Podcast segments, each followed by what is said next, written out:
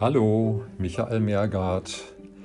Unter der Rubrik Geschichtchen oder Miniaturen erkläre ich manchmal die Herkunft von bestimmten Wörtern, über die wir uns schon lange Gedanken gemacht haben.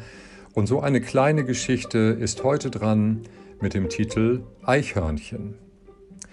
Man hat sich bisher immer gefragt, was genau denn man mit einem Eichhörnchen eicht.